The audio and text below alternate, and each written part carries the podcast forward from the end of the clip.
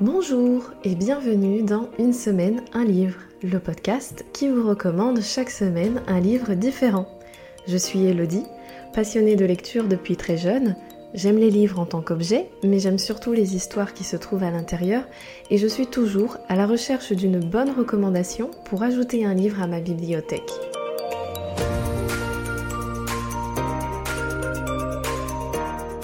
Tous les mardis, vous me retrouverez seul ou en compagnie d'un ou d'une invitée pour vous proposer une nouvelle recommandation littéraire. Et si cette recommandation a fait écho en vous, vous ajouterez peut-être ce livre à votre propre bibliothèque. Bonjour Maude. Bonjour Elodie. Bienvenue dans Une semaine un livre. Je suis ravie de te recevoir et même de te recevoir euh, en chair et en os chez moi.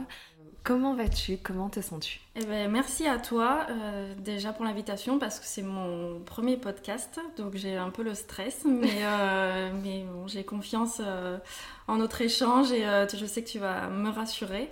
donc ça va bien en ce début d'année. Pour que nos auditeurs fassent connaissance avec toi, est-ce que tu veux bien te présenter et nous dire qui es-tu? Alors donc euh, ben, je suis Maude, euh, j'ai 33 euh, ans et je suis, je me définis comme une personne autodidacte et curieuse qui a le goût du voyage, qui aime apprendre des nouvelles choses, qui aime expérimenter de nouvelles choses, essayer, rater, tomber, recommencer et m'améliorer au quotidien. Euh, voilà comment je me définis pour les grandes lignes. Euh, à côté de ça, j'ai fraîchement monté mon entreprise qui, euh, s'appelle Le Comptoir à Talent et qui a pour mission de, révéler les talents et les compétences de chacun, chacune. C'est-à-dire que je propose un programme de reconversion professionnelle et j'espère mettre les, personnes à leur place, du moins leur place du moment, parce que bah, on, évolue, euh, mm. on évolue tout au long de la vie. Et, du coup, la place du moment euh, n'est pas forcément la place dans 5 ans. Euh, donc voilà, j'ai à cœur, par mon expérience, de, de, de, de, pouvoir faire avancer les gens et faire évoluer les gens comme, comme moi j'évolue au quotidien. Euh, et j'en suis arrivée là euh, parce que j'ai fait une grande introspection euh, personnelle et une introspection, je sais pas si ça se dit terrestre dans le sens où, dans le sens où j'ai travaillé dans un domaine pendant 11 ans dans un domaine qui n'était pas du tout mon domaine de prédilection, j'étais pas du tout à ma place mmh. et je savais pas du tout où était ma place. Et du coup, j'ai fait un an de tour du monde juste avant la pandémie, donc j'ai eu de la chance. c'est bien tombé. J'ai fait donc cette introspection perso et cette introspection euh, terrestre, hein, parce que j'ai visité une extrospection, je sais pas si on peut le dire. Mais euh, voilà, euh, c'est pour ça que j'ai le goût du voyage, le goût d'apprendre et, et, que j'en suis là aujourd'hui presque, presque accomplie sur le moment présent. Et on s'est rencontrés d'ailleurs euh, ben, autour euh, du podcast euh, grâce à un atelier de Anastasia. Anastasia, si tu passes par là, on te fait coucou. Coucou. Alors moi j'ai retenu une chose de notre première rencontre et j'aimerais beaucoup que tu le partages avec nos auditeurs. Tu aimes révéler nos talents inutiles. Et je, la façon dont tu me l'avais expliqué, je me suis dit, mais waouh, c'est génial. Alors oui, effectivement, euh, ben, ça fait partie de mon introspection personnelle euh, que j'ai découvert euh, pendant mon voyage. en fait, ça s'est passé comme ça, et on y viendra après par rapport ben, au livre que j'ai choisi, parce que tout découle de ce concept des talents inutiles. C'est en m'inscrivant sur LinkedIn pour préparer l'après-voyage. Euh, parce que du coup, euh, l'après-voyage, et eh ben voilà, il faut, il faut retourner, retourner dans le monde euh, normal. Et, et, ce n'est plus un rêve, il y a des choses beaucoup plus concrètes. Donc je me suis inscrite sur LinkedIn et je me suis rendu compte que j'étais pas du tout à ma place. Mmh. Enfin, j'ai eu ce sentiment de ne pas être à ma place, alors que tout le monde a sa place partout. Et j'ai cherché mes talents, j'ai cherché mes compétences. Je me sentais pas assez diplômée. Mmh je parlais pas 15 000 langues, j'étais pas prix Nobel. Je... J'ai l'impression sur LinkedIn que tout le monde est prix Nobel de quelque chose. Ou certifié quelque chose. Certifié, c'est fou toutes ces certifications qui existent et que je n'avais pas connaissance. Et j'étais pas bénévole. Enfin, je, en fait, euh, je me sentais mais incompétente, inutile. il était hors de question que je reste avec ce sentiment-là. Alors que tu es juste normale en fait. voilà. Et je voulais surtout pas, alors ça c'est dans un deuxième temps, que d'autres personnes ressentent ça. Mm. C'est pour ça que j'ai cherché mes propres talents. Et mes talents étaient, c'est vrai, euh, difficilement euh, applicables. Enfin, je pouvais difficilement les mettre sur mon CV. Donc, euh, bon, moins encore moins sur LinkedIn. Et mes talents, en fait, pour tout vous dire, auditeur, auditrice, mes talents, c'est je suis assez douée en blind test. Mais alors, blind test, années 80, années 80 français françaises, les années 80 françaises, et euh, aussi blind test euh, les années 90, pub des années 90, très culture pub.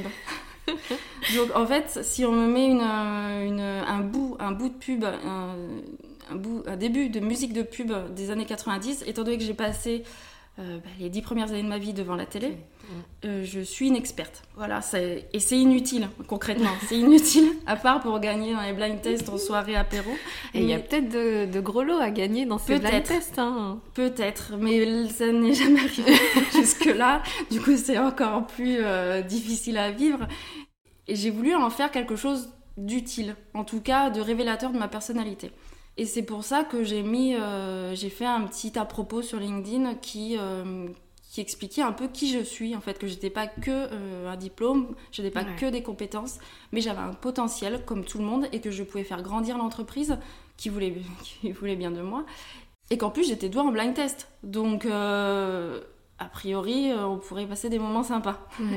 Et du coup, ce qu'il en découle, c'est que j'ai aussi une bonne mémoire auditive. C'est-à-dire que je note rarement les choses. Euh, on me parle, je retiens. Alors je retiens ce qui m'intéresse évidemment, mais je retiens. Ah bah, mémoire auditive ne veut pas dire mémoire non sélective. Exactement, voilà, donc euh, auditive et euh, très sélective. et du coup, voilà, ça c'est mes talents inutiles et je les ai mis, je les ai mis en fait pour, pour montrer ma personnalité. Je les ai mis parce que je veux qu'on le mette en mode on et puis en mode off et que j'avais envie de dépoussiérer le monde du recrutement et.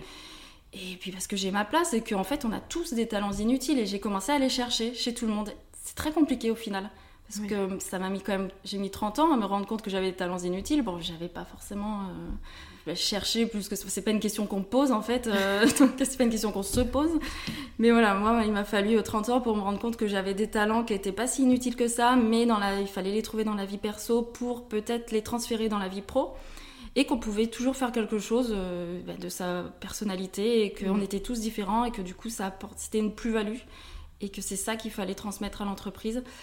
Et du coup, c'est vrai que c'est parti voilà, de cette démarche-là. Et maintenant, euh, maintenant j'en ai fait un petit peu euh, mon leitmotiv. C'est une question que je pose à peu près à tout le monde que je rencontre. et c'est pas évident de trouver une réponse finalement. Moi, j'ai toujours pas trouvé la mienne, je crois. Mais ouais, moi j'aime beaucoup cette façon de mm. voir les choses et ça m'a un peu ouvert les yeux depuis parce qu'effectivement, euh, on en avait discuté à l'époque. Euh, les gens ont tendance à se présenter beaucoup par rapport à leur vie professionnelle. Mm. Et du coup, oui, les profils LinkedIn, ben, tu as toute une chaîne de compétences, mais mm. que tout le monde peut avoir parce que être certifié, bon, ben, tu fais la certification, tu l'as. Euh, avoir des compétences dans la bureautique, ben, tu t'entraînes, tu fais des formations et tu l'as. Mm. Mais par contre, savoir qui on est vraiment pour se mettre en avant après et dire ben, en fait ça c'est une plus-value parce que je sais que pas tout le monde peut le faire, qu'il y en a d'autres qui peuvent mais pas tout le monde. Bah, ça c'est beau en fait, c'est se renouer aussi avec soi-même mm. et ne plus être un profil LinkedIn, une compétence, une ressource et une personne. Donc ouais, moi je trouve ça très très beau. Ben, c'est exactement ça, oui, de ne pas se définir que par ses compétences, mm. euh, sachant que les compétences, ça s'apprend. il y a beaucoup de compétences qui s'apprennent, des compétences techniques, mais, euh, mais le, le, le, potentiel, qui on est, être tout simplement en fait mm. c'est ce qui va être euh, ce qui va faire la plus-value dans l'entreprise mais tu sais que depuis ça, je crois que les personnes que j'ai rencontrées, euh, quand je me suis moi présentée, je n'ai plus jamais parlé de ma vie pro. Ah bah génial. Je fais d'abord, euh, bah voilà, j'aime j'aime lire. Bon ça, mm. nos auditeurs le savent. Mais ouais, que j'aime lire, que j'aime faire des choses dans la vie que je, je suis. Bah, tu vois, je repère mes mots là tout de suite, mais, mais je me définis plus uniquement par mon travail, ça vient en dernier. Ben, c'est pour ça que j'ai dit que j'étais autodidacte et curieuse parce que je préfère qu'on me définisse. Si on doit me définir, même si je me définis pas que comme ça, je suis et on est tous multiples de plein de choses, mais je, suis autodidacte et, curieuse, et si on devait s'arrêter là, qu'on s'arrête là. Et après, il y a beaucoup de choses qui rentrent en, compte, mais, mais c'est vrai que c'est une question, tu fais quoi dans la vie? Tout le monde répond par son travail. Et on ne se définit absolument pas par son travail. Et il y a des personnes qui ne se reconnaissent même pas dans leur travail, donc ils vont encore plus culpabiliser et se dire mais je ne suis pas ça, donc je suis pas à ma place, donc ça commence à devenir compliqué. Mm. Et, donc oui, on est plein de choses. Et on est aussi ce qu'on ne fait pas, ce qu'on ne veut pas. Donc euh, c'est un peu ça, mon introspection euh, de vie. et que j'essaie de partager. Je savais pas si je devais le dévoiler ou pas, mais en fait, je suis tellement alignée par rapport à ce que je fais actuellement que du coup, ça me, ça me faisait plaisir d'en parler. J'avoue que ça me faisait plaisir d'en parler parce que je savais qu'on allait pouvoir échanger euh, sur ces thèmes-là. Et, et, si ça peut euh, aider, euh, parce que parfois c'est entendre certains mots qui créent des, des clics. Et bah, notamment, toi, tu as pu en créer chez moi, de me dire, ok, ben, je, je, je me présente différemment aujourd'hui et je trouve ça beau, c'est bien. Bah, super, ça me fait plaisir. Donc je te remercie.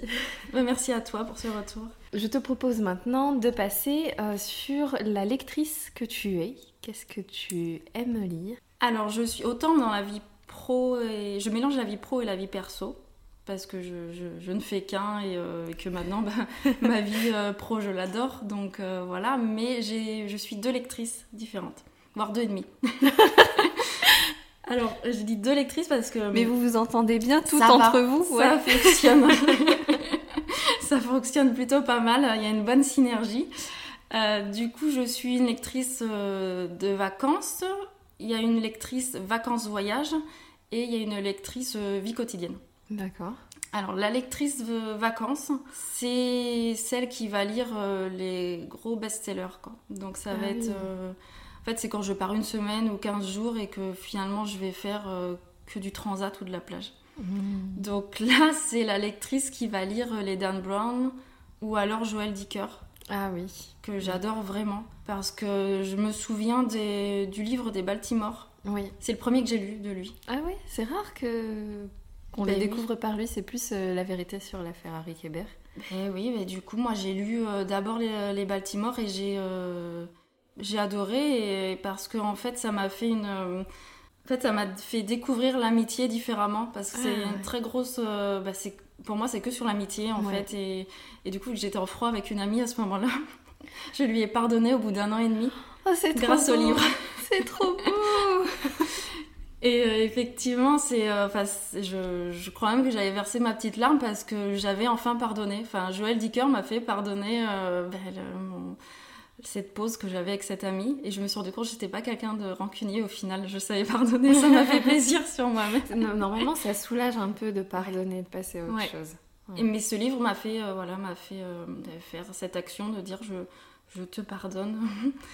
Et après j'ai lu euh, l'affaire Harry Kéber et bon bah là c'est juste magique hein, donc il n'y a rien à dire. C'est et puis il écrit tellement bien et puis on a tellement envie de savoir la suite voilà, ça c'est. Euh, mais bizarrement, je peux pas le lire dans la vie quotidienne parce que euh, bah, parce que c'est l'autre lectrice. Hein. Donc euh, chacun sa place. Voilà, c'est comme ça. Elle, n'en veut pas. Et donc la lectrice de la vie quotidienne, qu'est-ce qu'elle lit? Alors elle lit. ça paraît peut-être un peu moins drôle, mais au final c'est fun quand même. Elle lit du développement professionnel, du développement personnel, des biographies, aussi des hum, des livres de philosophie, mais alors attention, hein, philosophie euh, accessible. Par exemple, je lis euh, Charles Pépin. Donc Charles Pépin euh, avec surtout bah, la rencontre, les vertus de l'échec. Donc c'est très... Tu connais Charles Pépin? Non, je connais pas. Moi, c'est un genre littéraire où j'ai vraiment du mal. Je crois que j'avais essayé une fois. J'ai lu deux pages, j'ai abandonné, jamais réussi à reprendre. Mais pas du Charles Pépin, je sais même plus ce que c'était. Il a un podcast, je crois. Ah D'ailleurs, tout le monde me dit j'écoute son podcast. Moi, je, ben, moi, je lis ses livres, mais euh, voilà. Mais, du coup, oui, là, alors je peux pas l'écouter en podcast. Voilà, si la lectrice ah ne veut pas l'écouter en podcast, elle veut le lire. Et du coup, euh, oui, Charles Pépin, c'est de la philosophie vraiment très très accessible. D'accord. Et sur, euh, ben, sur la vie quotidienne, sur ce qui, les problématiques de tous les jours. Et c'est pas pompeux du tout, c'est pas poussiéreux, enfin, c'est vraiment très abordable. Donc euh, voilà, c'est de la philosophie assez fun. Ouais, c'est pas plein de références à de philosophes euh, grecs euh, où tu comprends pas le lien entre deux références et puis euh, du coup. Te... Il y en a, mais on comprend le lien quand même. Ah bon, très bien. Un philosophe reste un philosophe. non, j'en sais rien. un philosophe qui fait pas de référence à des philosophes grecs, est-ce que ça existe? Je ne le lis pas, mais il en fait quelques-unes quand même. Mais vraiment, c'est très accessible. T'as parlé de deux ennemis. C'est quoi le ennemi du ah, coup? Bah, Le ennemi, en fait, c'est quand je suis euh, en vacances-voyage. Donc, euh, vacances-voyage, c'est-à-dire, euh, bah, par exemple, pour mon tour du monde, je suis partie un an et j'ai lu. Alors, je lis pas de développement pro, de philo, de développement perso quand je suis en vacances-voyage, mais je vais lire bah, soit des romans, soit des intrigues et des, des récits d'aventure. Comme Mike Horn, par exemple. Ah, oui. Et voilà, ça c'est. Euh, c'est-à-dire que je suis pas non plus en voyage tous les quatre matins et encore moins en ce moment. Donc, du coup, c'est arrivé voilà, sur cette période-là où j'ai dévoré euh, tous, les, tous, les livres de Mike Horn. Et parce que c'est quelque chose de concret, enfin, sur le moment, pour moi, c'était concret, c'est quelque chose que, ben, que j'ai vécu et j'étais parfois au même endroit que lui. Et, euh, et puis bon, c'est un aventurier de l'extrême. Voilà, je lis en fait des histoires d'aventuriers de l'extrême. Ça donne une autre dimension à mon voyage encore. Donc il y a tout ça, on est, on est à deux et demi. Mais c'est bien, ça fait de la diversité. Il est maintenant temps que tu nous dévoiles le livre que tu as sélectionné pour recommander à nos auditeurs. Quel est-il? Alors j'ai choisi L'utilité de l'inutile de Nucci Ordine. Alors oui, ça fait concept. oui, mais moi, ça me, ça m'étonne euh, pas beaucoup parce qu'évidemment, on s'est déjà rencontrés avant, mais ça fait aussi écho à ce qu'on disait avant avec euh, ta recherche de talent inutile. Donc, je suis très contente. Mais c'est exactement ça et, et c'est surtout qui, c'est le genre de livre, je suis très contente en fait de le, de le mentionner dans ton podcast parce que c'est pas le genre de livre quand on se balade à la Fnac ou dans une librairie. Euh, on va se dire, euh, si je l'achetais, l'utilité de l'inutile. Ouais. Non, en plus il est tout petit, euh, bon, il fait pas forcément envie, mais en fait il faut l'avoir. Enfin, il faut l'avoir, chacun fait ce qu'il veut, mais je le conseille fortement, dans le sens où il arrivé entre mes mains. Enfin, il arrivé entre mes mains bah, pendant le voyage où je cherchais l'éloge de l'inutilité, justement. Bah, c'est au moment où je me suis inscrite sur LinkedIn. Ah oui. Et je voulais tellement mettre en valeur l'inutilité pour en fait montrer que bah, c'est utile. Donc euh, je tape ça sur Google et vraiment je, je m'attendais à ce qu'il y ait beaucoup de, d'essais dessus ou d'essais compliqués ou, je, ou des choses plus simples. Enfin, je m'attendais à un florilège de, de, dossiers sur le sujet. Et au final, euh, je tombe directement. en même temps, c'est la recherche. Voilà, le titre, c'est euh, vraiment l'utilité de l'inutilité. C'est vraiment ce que je, cherche, je cherchais. Euh, et, je tombe dessus et je regarde quand même s'il existe autre chose.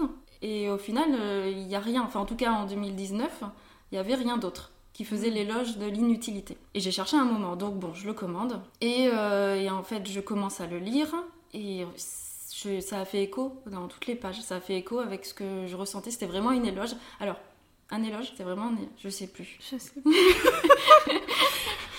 C'est un nom masculin. Ah, Donc un éloge. Oh mais je dis, je crois que j'ai tout le temps une éloge. Ben moi aussi, je crois. Mais là, ça m'a fait tilt. Il fallait absolument. Ok. Donc je cherchais un éloge de l'inutilité et je suis tombée voilà sur ce livre et en plus il est il y a 200 pages. Euh, c'est euh, vraiment très accessible, même si c'est très concept. Mais c'est très accessible dans le sens où euh, l'objectif du livre, c'est déjà qu'il n'y a pas d'objectif, hein, c'est juste ben, de prendre plaisir, d'en faire ce qu'on veut et d'avoir plus de connaissances après et, d'être une meilleure personne pour soi et les autres au final. Mhm. C'est euh, un pamphlet quand même, c'est-à-dire que c'est un éloge de, de, l'inutilité, mais c'est aussi un pamphlet sur l'utilité ou sur ce qu'on croit utile. Dans le sens où euh, ben, c'est découpé en trois parties quand même. La première partie c'est sur euh, ben, l'inutilité dans la littérature. La deuxième partie, c'est sur l'enseignement et notre système d'éducation. Donc là, c'est euh, un peu euh, l'université entreprise et l'étudiant client. Et la troisième partie, c'est sur la vérité et l'amour, enfin bon, des concepts en tout cas qui font qu'on a envie de lire. Et ces trois parties réunies, il faut imaginer ce livre comme euh, comme si on prenait bah, des, auteurs, des auteurs classiques, des auteurs contemporains, très connus, moins connus, des philosophes euh, grecs antiques, euh, des philosophes euh, plus modernes, des philosophes inconnus, des génies, des génies inconnus, des chercheurs, des, euh, on passe par tous les noms euh, qui existent et qui ont peut-être révolutionné le monde à leur façon, qu'ils soient mhm. connus ou non. On mélange tout ça, on fait ça tout ça de manière décousue. On a des petits extraits et ça fait, euh, ça fait l'éloge de, de l'inutilité. Et, et, en fait, c'est aussi voir l'utilité de l'inutilité et l'inutilité de l'utilité. Dans le sens où on croit qu'on fait les choses on fait les choses de manière utile des fois, mais en fait c'est pas du tout utile. Donc pour euh, lui en fait, euh, il fait euh, l'éloge de l'art pour l'art, de la connaissance pour la connaissance, du il veut rendre les lettres de noblesse aux sciences, aux mathématiques, à la littérature, donc à l'art, à l'esprit critique, à la joie, à l'humour. Il veut qu'on ait, il veut que nos sociétés, nos sociétés capitalistes, aient ça comme horizon et comme grande ligne pour pour définir le monde. Enfin, c'est un peu, oui, alors du coup là ça fait très philosophique. Concrètement. après c'est un livre philosophique quand même. C'est un livre philosophique, mais euh, en fait ce qu'il ce qu'il veut montrer de par ses exemples, c'est que il veut revenir sur l'amour désintéressé, par exemple. Il veut revenir en fait sur euh, sur l'art pour l'art dans le sens où ceux, les artistes qui ont créé euh, toutes ces peintures qui valent aussi cher aujourd'hui n'avaient pas pour objectif de monétiser leur, euh, leur œuvre. Et du coup, euh, donc c'est, exactement ça en fait, c'est remettre, remettre les lettres de noblesse aux grandes valeurs humaines. Et ça fonctionne aussi dans les, les grandes avancées scientifiques. Par exemple, si on prend l'électricité, c'est très très utile l'électricité. Oui. Ça, voilà mais ça existe depuis la nuit des temps, dans, dans le sens où euh, bah, l'électricité, c'est euh, quelque chose qui a été appréhendé par les humains quand ils voyaient la foudre, ils ne savaient pas ce que c'était, on en a fait quelque chose pour... Euh, enfin, on a fait quelque chose, on a essayé de le comprendre, et en fait, c'est toute une chaîne de, de, de personnes qui avaient l'envie, la motivation, l'énergie d'avoir la compréhension sur l'électricité pour qu'on arrive à, bah, à, ce qui nous est le plus utile aujourd'hui. Et c'est grâce à toute cette chaîne humaine qui fait qu'on a la grande histoire de l'électricité et mhm. qu'il ne faut pas réduire euh, ben, l'invention de l'électricité à Edison parce qu'en fait euh, il est juste arrivé à ce moment-là et on a l'impression que c'est le génie l'inventeur de l'électricité mais euh, il n'y a pas que lui. Et ce qu'il veut, ce qu'il veut mettre en valeur c'est en fait ces recherches scientifiques de, de, de, manière naturelle, avec envie et avec curiosité, l'envie d'apprendre toujours, d'en savoir plus, mhm. et en fait remettre les lettres de noblesse à l'être Mhm. et, pas à l'avoir. Mhm. Et peut-être que de tout monétiser, et dans un monde où là on est en plus. Euh, alors sachant que ça a été écrit en 2013, ça a été écrit en 2013, que je l'ai lu en 2019, que moi déjà ça me parlait. Mais là avec la pandémie, je, je, s'il y a quelque chose qui peut faire écho, c'est peut-être euh, le fait que les librairies euh, ont été jugées non essentielles. Et en fait, lui, ce qu'il ce qui veut mettre, ce qu'il veut dire, c'est mettre en valeur, c'est qu'un monde sans, euh, bah, sans art, sans humour, sans littérature, sans science, euh, sans science mais de manière euh, spéculative, mais spéculative pas pour le, but de monétiser ou pas, le, pas, dans l'objectif que la science soit un outil, mais juste de découvrir les choses dans, voilà, dans, dans l'idée que ce soit les grandes découvertes personnelles. Et bah, du coup, un monde comme ça, c'est un monde de robots, c'est un monde de dépressifs, c'est un monde... Et en fait, la, littérature, l'art, les sciences, l'esprit critique, la joie, ben on en a besoin en fait. Sinon, on est, on est malheureux.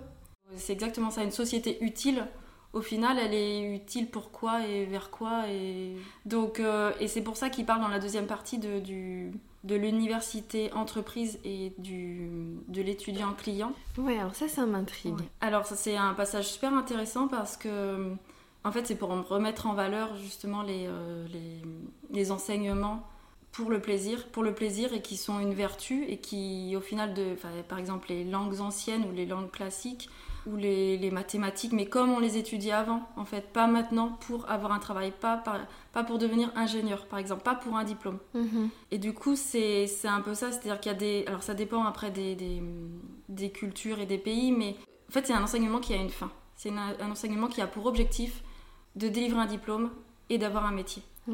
Et du coup, euh, c'est vrai qu'il y a un échange du coup. Il y a un échange, donc il y a un but, donc il y a un intérêt, donc c'est conditionné. Et du coup, est-ce qu'il ne vaut mieux pas revoir la société d'une autre manière, comme en fait avant c'était naturel, c'est-à-dire apprendre la philosophie. Maintenant, on va, on va en fac de philo. Bon, j'ai fait un an de fac de philo justement. Et je suis allée euh, en philosophie parce que j'avais aimé la philosophie en terminale. On m'a forcé à lire euh, tout ce qu'il y avait à lire euh, parce qu'il fallait le lire en philosophie, donc bah, en plus dans une chronologie. Donc il fallait lire telle, telle œuvre, tel philosophe à ce moment-là pour comprendre ensuite l'autre philosophe. Et moi, j'ai pas trouvé ça agréable et j'ai détesté la philosophie en, en fac de supérieur. Ah et je trouve ça dommage parce que j'avais aimé de manière naturelle, par, justement par découverte, par plaisir. Et au final, l'université, euh, après c'est mon expérience, hein, mais l'université m'a enlevé ce goût, même le goût de la lecture, je n'ai plus lu après pendant un bon moment. Et c'est peut-être euh, dans ce sens-là, moi, que je l'ai compris. C'est peut-être revoir les lettres euh, de noblesse aussi de, l'enseignement. Et effectivement, peut-être se dire, si je vais en fac de, philo, de philosophie, c'est peut-être pour devenir philosophe. Alors à mon échelle, bien sûr. Oui, je vais faire un métier plus tard parce que ben, on est dans une société où il faut se nourrir, se loger, et voilà. C'est comme ça qu'on vit bien ensemble. Mais, euh, mais peut-être que je vais en fac de philosophie parce que je vais être bah, philosophe de ma vie et donc euh, bah, philosophe avec les autres. Et puis on aura une des meilleures valeurs et, en tout cas bah, j'y crois. Voilà, c'est comme ça que j'aurais aimé aborder l'université du coup, ça m'a dégoûté un peu, mais, euh, mais j'y reviens. J'y reviens naturellement et j'y reviens grâce à ce livre aussi parce que j'ai repris goût justement à des, aux œuvres littéraires euh, qui sont normalement complexes. Mais euh, finalement, là, vu que j'ai envie de les lire, il y a beaucoup d'extraits qui donnent envie de lire les, des œuvres classiques. Alors qu'à aucun moment, quand on est obligé au lycée de lire telle œuvre parce qu'il va falloir faire un exposé dessus, Enfin, je sais pas qui a pris plaisir à faire ça, certains peut-être, mais euh, personne. Clairement, personne. Et c'est dommage, c'est dommage parce, parce, que parce que peut-être c'est là en fait où il va en venir, c'est revoir les bases, revoir les choses et redonner envie en fait, redonner envie juste de d'aimer faire les choses mais sans rien attendre en retour. Très bien. Euh, est-ce que ça a été une évidence de choisir ce livre ou est-ce que tu as beaucoup hésité avec un autre livre? Ça a été une évidence parce que déjà c'était le seul sur le sujet. Moi j'avais besoin de, j'avais besoin en fait de me déculpabiliser sur ce sujet et c'est pour ça que j'avais besoin d'un éloge euh, sur l'inutilité. Ouais, J'y avais pensé tout à l'heure, je me suis dit quand même ça doit être euh, un livre fort pour te faire déculpabiliser de te bah, de te sentir euh, inutile potentiellement et aussi de te faire réaliser finalement que bah, même quand tu te sens inutile, tu ne l'es pas forcément. Exactement. Et que, ouais, c'est un outil puissant parce qu'aujourd'hui, on est tellement dans une société où il faut être productif. Mm. Tu trouves le moyen que tu veux, mais sois productif et tais-toi. Bah, de, de, de, réussir à déculpabiliser pour les moments, pour les jours, pour les périodes, pour les mois, pour les années, où on n'est pas productif, où on ne se sent pas productif, euh, c'est bien. Hein. Et ouais, du coup, ça, pour moi, ça donne un argument de plus pour dire qu'il faut le lire. il faut vraiment, enfin, il faut vraiment le lire. Faites ce que vous voulez, mais il faut le. En fait, vous pouvez, vous pouvez prendre ce livre, le mettre sur votre table de chevet et prendre n'importe quelle page. Et voilà, c'est bon. En fait, déjà, euh, je pense que vous aurez envie de lire un, un autre extrait, mais on en fait ce qu'on veut au final de ce livre parce que ben, Sinon, il n'y a, pas, a pas de mission, il n'y a pas d'objectif. Et mhm. en fait, ça devrait être peut-être avec tous les livres. bon, on peut pas prendre le livre, euh, n'importe quel roman à la moitié, mais aborder le livre avec plaisir. Aborder n'importe quelle chose de la vie avec plaisir. En tout cas, faire ce qu'on peut pour l'aborder avec plaisir. Et puis, ben, on verra ce que ça donne au final.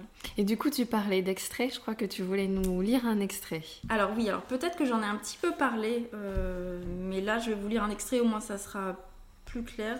Donc euh, pour les auditeurs, les auditrices qui ne voient pas, j'ai le livre là et je, je surligne les, les livres et euh, ils sont toutes les couleurs. Il y a du jaune, il y a du violet. Mais les, les, livres vivent du coup. Donc c'est un passage de Jeanne Ionesco, vous chercherez. Hein. Regardez les gens courir affairés dans les rues. Ils ne regardent ni à droite ni à gauche, l'air préoccupé, les yeux fixés à terre comme des chiens. Ils foncent tout droit, mais toujours sans regarder devant eux, car ils font le trajet, connu à l'avance machinalement. Dans toutes les grandes villes du monde, c'est pareil. L'homme moderne, universel, c'est l'homme pressé. Il n'a pas le temps, il est prisonnier de la nécessité, il ne comprend pas qu'une chose puisse ne pas être utile, il ne comprend pas non plus que, dans le fond, c'est l'utile qui peut être un poids inutile, accablant. Si on ne comprend pas l'utilité de l'inutile, l'inutilité de l'utile, on ne comprend pas l'art. Et un pays où on ne comprend pas l'art est un pays d'esclaves ou de robots, un pays de gens malheureux, de gens qui ne rient pas, ni ne sourient, un pays sans esprit où il n'y a pas l'humour, il n'y a pas le rire, il n'y a, a que la colère et la haine. Voilà, hashtag pandémie. Tellement d'actualité, c'est saisissant. Et donc toi, tu l'as lu en 2019. Est-ce que la mode qui a Mm. lu le livre en 2019 et qui a affronté la pandémie a mieux vécu cette pandémie parce qu'elle avait lu ce livre que la mode avant 2019 qui n'avait pas lu ce livre et qui aurait eu à affronter cette pandémie? Alors je sais pas. Alors peut-être oui, j'ai été contente de lire ce livre avant Ouais. parce que parce que ça m'a fait du bien de savoir qu'il y avait cette façon de penser qu'on n'était pas seul et qu'on avait le droit enfin qu'on n'était pas seul qu'on avait le droit de de penser qu'on pouvait aussi prendre son temps et prendre plaisir à faire les choses euh, pour être meilleur et pour affronter les choses et que tout n'était pas utile donc ça m'a fait du bien de le lire sur le moment et après pendant la pandémie euh, je pense que je l'avais déjà intellectualisé en fait, donc oui, ça m'a probablement aidé. Et... Enfin, c'était quelque chose qui m'était naturel, en tout cas que j'avais pu checker. Peut-être voilà, c'est mon approche naturelle envers les gens qui a fait aussi que j'ai créé ma boîte et que je tends vers ce- cette philosophie de vie. Parce que c'est vrai que par exemple, mon programme de reconversion, euh, l'objectif c'est que les gens ils soient eux-mêmes. Ce livre est un peu une, bible, une bible. Alors, c'est pas le terme que je voudrais utiliser, mais euh, c'est le premier livre que je lis deux fois. Mhm. Il est tout petit, donc bon, à la limite c'est pas très dur, mais mais c'est le premier livre que je lis deux fois et qui euh, me parlait déjà avant la pandémie, qui a été écrit bien avant la pandémie. Au final, c'est un fil conducteur, enfin parce que c'est depuis la nuit des temps que que y a les grands auteurs, les grandes avancées, le monde va dans ce sens-là et, et du coup, ben, là, ça fait beaucoup plus écho encore. Donc j'ai pas du tout répondu à ta question, parce- mais c'est pas grave. Non, mais je, je vois, je vois, je vois. Euh, La, la- la pandémie a été une parenthèse pour Mm. beaucoup de choses et pour beaucoup de monde. Et même si tu l'as lu avant la pandémie, Mm. ça a été aussi une parenthèse, cette pandémie. Mais maintenant qu'on renoue avec la vie, tu as aussi renoué avec ce livre euh, parce que euh, inconsciemment, ben, tu l'appliques au quotidien avec la boîte que tu as montée, Mm. avec ta façon de, de nouer avec les gens et de vivre ta vie. Donc, euh, Exactement. peu. T'as bien résumé. Merci. Avec plaisir. Est-ce que tu souhaites ajouter quelque chose pour nous parler du livre? Euh, ben, ce que j'aimerais rajouter, c'est que c'est un livre très utile. J'adore, j'adore.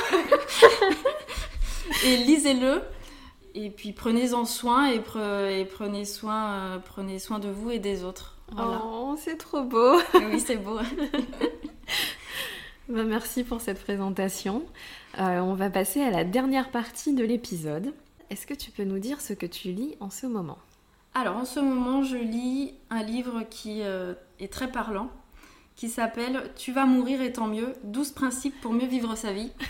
Donc c'est écrit par Nicolas Galita. Et alors j'ai pas fini, euh, c'est un gros pavé mais c'est écrit gros et c'est super accessible. Et, et par exemple ça, ça amène en fait à, à avoir une introspection mais euh, très fun sur soi. D'accord. Et sur la mort aussi, du coup. Mais ça fait l'éloge de la vie, justement. Ah, très bien. ok. Et donc, c'est euh, la lectrice du quotidien qui lit ce livre. Oui, voilà, parce que c'est du développement perso au final. hein. Et une question, la dernière, que j'aime beaucoup poser à mes invités. Quelle est ta principale source de recommandations littéraires? Les articles de presse et j'ai une technique, euh, dès qu'il y a un livre qui me plaît, parce que l'article était pertinent, je le mets dans un panier virtuel. hein. Et à la fin du mois, je sélectionne celui qui me parle encore. Et j'en sélectionne deux. Et généralement, je les lis. L'année dernière, donc 2021, j'ai hum, lu 25 livres. Mais j'ai lu- j'ai acheté 25 livres et j'ai lu 25 livres. Ah ouais, donc toi, tu n'es pas le genre de lectrice à avoir une palle monstrueuse de plusieurs centaines de livres qui t'attend. Ah, mais c'est chouette Pour le coup, c'est je, je lis de façon. euh, c'est utile, on pourrait dire. Il n'y a pas de gâchis. mais bon, il n'y a pas de. C'est mon, c'est mon approche. Mais euh, D'accord. c'est une technique, donc voilà, si vous voulez euh, que je vous la partage, c'est cadeau. Bon, eh bien merci Maud d'avoir répondu à mes questions, d'avoir consacré du temps pour cet enregistrement et surtout je te souhaite le meilleur pour ton entreprise et j'espère que plusieurs de nos auditeurs seront un peu curieux parce que moi je suis ravie de t'avoir rencontré et d'avoir euh, découvert euh, cette façon de penser. Bah, merci Elodie et, euh, surtout euh, bah, continue à chercher ton talent inutile. et n'hésitez pas, auditeurs, auditrices, à, me, à faire une introspection personnelle sur euh, vos propres talents inutiles.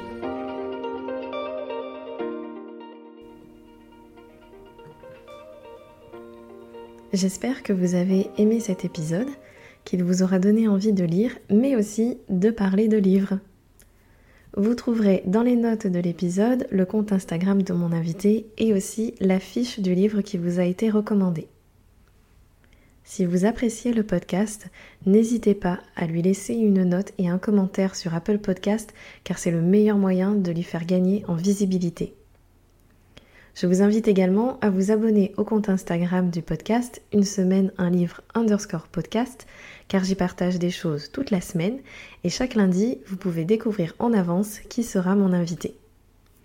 Et maintenant, il ne me reste plus qu'à vous donner rendez-vous mardi prochain pour une nouvelle semaine et un nouveau livre.